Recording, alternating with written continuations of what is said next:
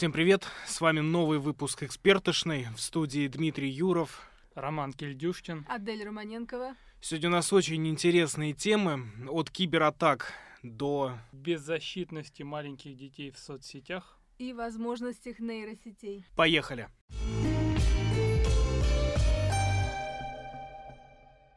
К разговору про кибербезопасность. Тут эм, газета «Нью-Йорк Таймс», которая вывалила обвинение в адрес Дональда Игоревича Трампа в том, что против России якобы готовятся какие-то масштабные мероприятия, утверждает, что на эти цели брошены какие-то серьезные, значительные средства. И вот у меня в этой связи возникает закономерный вопрос. Так мы с Америкой дружить-то собираемся или все-таки у нас внегласное, но противостояние? Потому что, ну, я для слушателей, которые не в курсе новостей про кибератаки, я поясню, что кибератака по факту привела к отключению электричества в Венесуэле, в Гватемале, в Бразилии еще много где. В разных странах в 2012 году в Сирии весь интернет обвалился на двое суток благодаря господам из Агентства национальной безопасности США, про которых э, позднее сказал Эдвард Сноуден. И в этой связи интересно вот что. Большинство российских сетей, к слову, да, не защищены практически никак. Вот у нас есть э, компетентные эксперты, которые нам перед эфиром рассказали, как оно все работает. И ситуация такая, что любой город можно обесточить, ну, если не на несколько дней, то на несколько часов уж точно. Собственно, вопрос основной в чем? Сможем ли мы прожить без электричества? Ну, я считаю, что нам не привыкать к каким-то коммунальным неурядицам. Мы очень хорошо из поколения в поколение были э, на этом воспитаны и могли долго прожить без э, горячей воды, и многие до сих пор. Я себе не представляю две недели в Москве без горячей воды. Как мы можем жить без горячей воды месяц? Ну, серьезно. Мы так жили, я это помню даже до сих пор. Ну, вот. на месяц-то но... хакеры нас без воды не оставят и но без вот, света. Но вот электричество, это все-таки, наверное, вопрос более серьезный, потому что на нем настолько завязано все наше время, что, возможно, это будет, это будет прям такой настоящий блэкаут. Будем выходить на улицы. Жечь костры и греть водичку. Да, да. А, еще интересно вот что. Когда мы начали изучать эту тему, оказалось, что единого центра киберзащиты в России до сих пор нет. У нас, оказывается, отдельные кибератаки пресекают военные, отдельные кибератаки на какие-то крупные инфраструктурные объекты. Нас пресекают сотрудники спецслужб, в частности, ФСБ и служба внешней разведки тоже этим занимается. Очень плотно и очень давно. Но единого центра кибербезопасности у нас нет. Я напомню, тем, кто, опять же, всей этой темой э, не очень владеет, э, в Соединенных Штатах Америки еще в 2009 году был создан Объединенное кибернетическое командование, которое является одним из родов войск э, вооруженных сил. О них очень подробно писал Эдвард Сноуден, когда прихватил сверхсекретные материалы и скрылся из Соединенных Штатов. Но в России как-то с этим делом немножко запоздали. Конечно, лучше поздно, чем никогда, это абсолютно точно. Но весь вопрос вот в чем десятилетний опыт у Америки все равно есть. То есть фора получается в 10 лет. Сможем ли мы нормально противостоять, да, вот этим всем историям? Понятно, да, что наша школа программирования и написания софта, она очень сильна и всегда была сильна, в принципе. Но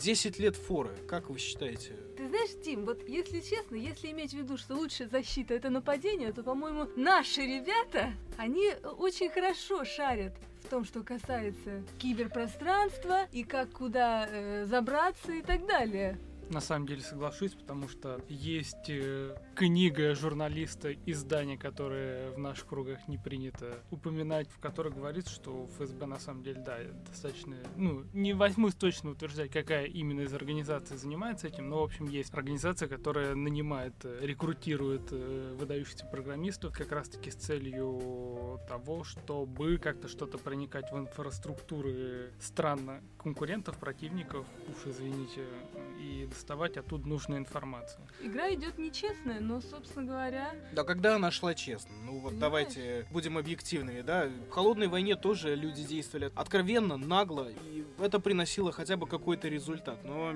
сложность вот в чем кибератаки это ведь не просто отключение электричества, да, это может быть атака на банковский сектор. Вот сегодня взяли вы ипотеку, завтра платеж вам приходит, например, не 15 тысяч за ипотеку, а 250 тысяч рублей, потому что ночью была кибератака и, например, за ночь там какие-то неизвестные хакеры вогнали половину э, населения страны в долги. Это вполне реальный сценарий. Да, весь вопрос в том, что главная задумка хакеров всегда это обрушить, нарушить, стереть, украсть, продать и вот это вот все. Но ведь могут быть и обратные истории. Не знаю насчет того, как э, изменить номинал кредитного платежа, но примеры того, что внезапно хакерская атака может серьезно нарушить работу многих э, государственных инфраструктур, уже как бы есть в нашей истории. Вспомните хотя бы Вона Край, знаменитый, как говорят, северокорейский троян, который и в больницах вызвал сбои по всему миру, а потом появился вирус Петя, который повторял принципы Вона Край, который нарушил как раз-таки работу, насколько я помню, энергосетей в, в на Украине энергосетей и всего, всего такого прочего. Кстати, с Украиной связана совершенно удивительная история. В 2015 году неизвестные хакеры, которые заразили корпоративные сети одного из э, энергетических операторов, оставили в определенный момент без света, ну там что-то на несколько часов или на несколько суток, уж не помню точно, оставили без света 250 тысяч человек. Это вполне себе приличный район Москвы или какая-нибудь область, если речь идет о регионах, да? Но в 2016 году история повторилась. Только в 2016 году неизвестным удалось добраться до регулирующих механизмов на Киевской ГЭС. И что было бы, если бы вторжение было чуть более аккуратным, чуть более изящным и чуть более незаметным, страшно подумать, потому что по нашей информации хакеров спалили как раз на том, что ну, слишком топорно, слишком нагло действовали. Security Breach, да, его сразу считали и как-то начали уже вмешиваться. Вот если бы чуть умнее были специалисты, ну, возможно, я возьму на себя ответственную роль закруглить эту, наверное, тему и скажу, что э, немножко страшно, да, что хакеры, хакеры все ими друг друга пугают, я не знаю, с конца 80-х, с 80-х, э, но сегодня это какие-то реальные угрозы. Это угрозы какие-то реальные очертания приобретают. Действительно, там есть какие-то вирусы и зловреды, которые могут обрушить работы крупных, э, важных стратегических объектов. Ну, не знаю, мне кажется, мы вооружены в данном случае. Возможно, возможно, но тот же самый WannaCry задел и наши всякие мегафоны из Сбербанки, насколько я помню. Давайте двигаться к следующей теме. В конце прошлой недели Роскомнадзор, э, всеми любимый, заявил, что будет целый месяц мониторить контент внутри популярного детского, подросткового, молодежного, модного э, приложения TikTok на наличие в нем э, детской порнографии. Быстро объясню, что, скорее всего, они там ничего не найдут, да, там есть, может, провокационные видеоролики, где несовершеннолетние юноши и девушки трясут всем тем, чем ну, трясти не нужно бы. Тем не менее, они одеты, не обнажены, а это по регламенту Уголовного кодекса не является порнографией. Здесь проблема другая. ТикТок, YouTube и прочие социальные сети а, страдают скорее не от э, наличия конкретного контента, порнографического характера с участием несовершеннолетней, а с сексуальной эксплуатацией. То есть э, на этих социальных платформах присутствуют извращенцы, которые а, достаточно быстро выходят на связь с э, маленькими девочками и мальчиками и, пользуясь их наивностью, выпрашивают у них какие-то провокационные графические материалы. В случае с Ютубом они находят э, девочек, которые занимаются, условно говоря, гимнастикой перед камерой, и в комментариях просят, а стань, пожалуйста, такую позу, одень в следующий раз э, юбочку покороче или шортики подлиннее. И здесь вопрос в том, как бы стоит ли во всех этих грехах винить YouTube, TikTok и прочие. Должны ли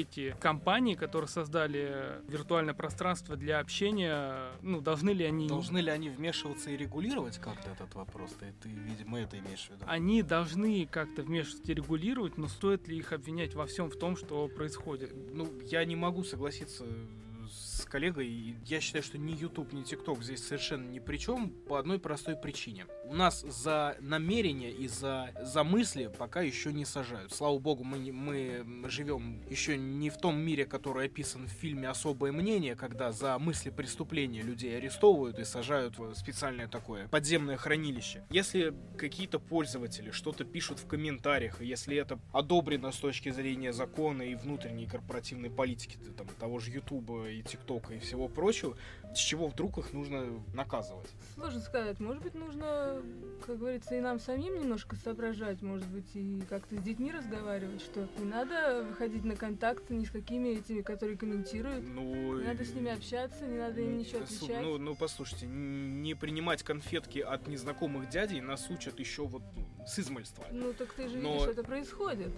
Вот Да. видишь? Но если при этом формальное нарушение закона, вот, вот в чем вопрос. Ведь возрастной ценз в Ютубе, насколько я понимаю, 13 лет. э, 13 лет, да. То есть теперь вы не сможете угрожать ничьей мамке, если вам меньше. Во всяком случае, это касается э, прямых эфиров. Э, Дети, не достигшие 13 лет, не могут запускать прямые эфиры без сопровождения взрослых, потому что раньше в прямых эфирах вообще творилась жесть, потому что эти извращенцы находили детские трансляции прям в прямом эфире, просили их там раздеться, подняться, изогнуться и так далее тому подобное. Я в целом понимаю, что да, как бы тут сложно в чем-то винить YouTube или TikTok, но тем не менее их винят, обвиняют и просят что-то с этим поделать. Но вопрос в том, можно ли с этим что-то сделать такого кардинально, чтобы, как говорит Дима, находить этих потенциальных извращенцев и блокировать до того, как они выйдут на контакт с Ну, э, э, детьми. слушайте, профилактика преступлений это дело, конечно, хорошее. Но профилактика преступлений, она должна проводиться и не только с преступниками, но еще и с потенциальными жертвами.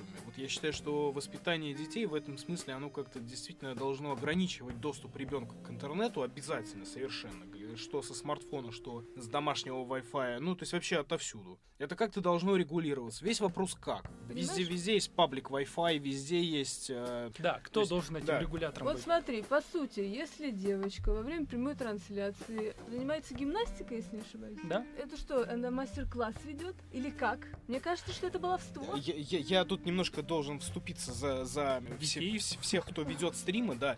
Не стоит искать логику в стримах на том же Твиче. На Твиче э, в стримах нет абсолютно никакой логики. Люди сидят, жрут, ковыряются в носу и трогают себя во всяких неприличных э, местах. Причем, кстати, я, я знаю, что Twitch за откровенно контент с сексуальным подтекстом, насколько я понимаю, пользователей там блокируют.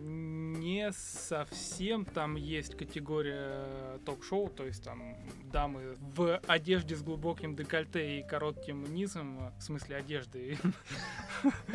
Они Важное- спокойно там беседуют, э, подбирают какие-то провокационные ракурсы и так далее, так далее. Это проблема, на которую жалуется комьюнити Твича, как так у них хлеб отбирают дамы просто красивые. Да, но все равно усматривать в этом детское порно это не совсем правильно, потому что Twitch это, да и не только Twitch, вообще Ну. стриминговые платформы, да, это все-таки они имеют какие-то свои внутренние правила, которые регламентируются опять же чем? Законом. Мы уже договорились, да, о том, что в первую очередь должны нести ответственность не платформы эти, а родители. А родители детей. И на этой чудесной ноте я предлагаю перейти к следующей теме. Вполне возможно, что когда-нибудь будет, как у Айзека Азимова, а, робот, которого можно взять, чтобы присматривать за ребенком. Но другой вопрос, в той же книжке описано, что ребенок может к этому роботу привязаться, это может начать родителей напрягать, хорошо это или плохо. Но вот пока мы находим примеры нейросетей, достаточно еще пока простых сравнительно, но которые уже могут какие-то делать вещи, которые, например,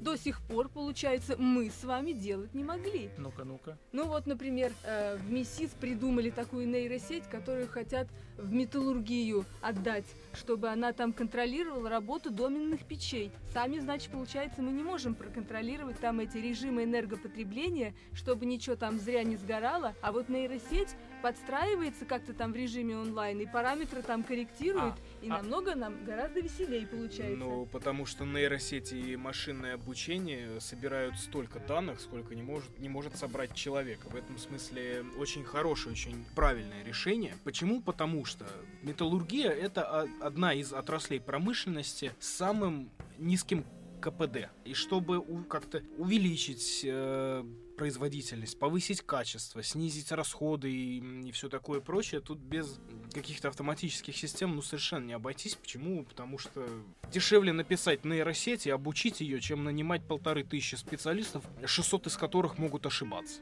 Но я не понимаю одного. Я вот одного не понимаю, ребят. Нейросети сейчас самые крутые. Это, допустим, пара миллионов нейронов. Это вот самые крутые нейросети. У нас с вами 100 миллиардов, у каждого из нас с вами. Да, но мы при Но! этом все равно тупее. Ты Почему? пон- Нет, пода- вот даже ты понимаешь, в чем дело? Вот взять, например, бывают такие нейросети, допустим, 250 тысяч нейронов, как у плодовой мушки. Но они уже там что-то такое делают, как говорится, вроде мозг как у, у мышей, а может сочинить музыку. Читаю тут как раз в Чехии нейросеть дописала пьесу музыкальную. Э, Может быть, все дело в том, что эти нейросети заточены под решение каких-то конкретных задач. Ну, давайте условно, да, если мы сажаем человека заправлять машину на заправке, да, или ставим человека, чтобы подметать улицы, он в определенный момент работы выработает какой-то алгоритм, который ему позволит делать какие-то действия с наименьшим усилием и с наибольшим результатом. Я постоянно удивляюсь видеороликам, которые всплывают, где там безумные женщины считают купюры в пачках быстрее, чем э, считальные машины, или там, не знаю, делают на, нарисуют пельмеши всегда быстрее. Найдется, да, всегда да, да. найдется азиат, который делает это круче. Да. Не хуже, чем нейросеть, во всяком случае, да. да. Вот. Ну вот, короче, я тоже склоняюсь к тому, что, видимо, допустим, мышь у нее все нейроны задействованы на то, чтобы выжить, найти сыр и так далее. А нейросеть, она же не заботится о самосохранении, она заточена под одну задачу. Это, Собственно, да. все нейроны направляются туда. Весь, весь вопрос думаю... только в том, насколько нейросети могут заменить человека на производстве как такового. Я считаю, что мы живем в абсолютно чудесное время, и до полного замещения человека, ну вот на, не скажу, что везде, но во всяком случае на тяжелых производствах точно, ну еще лет пять.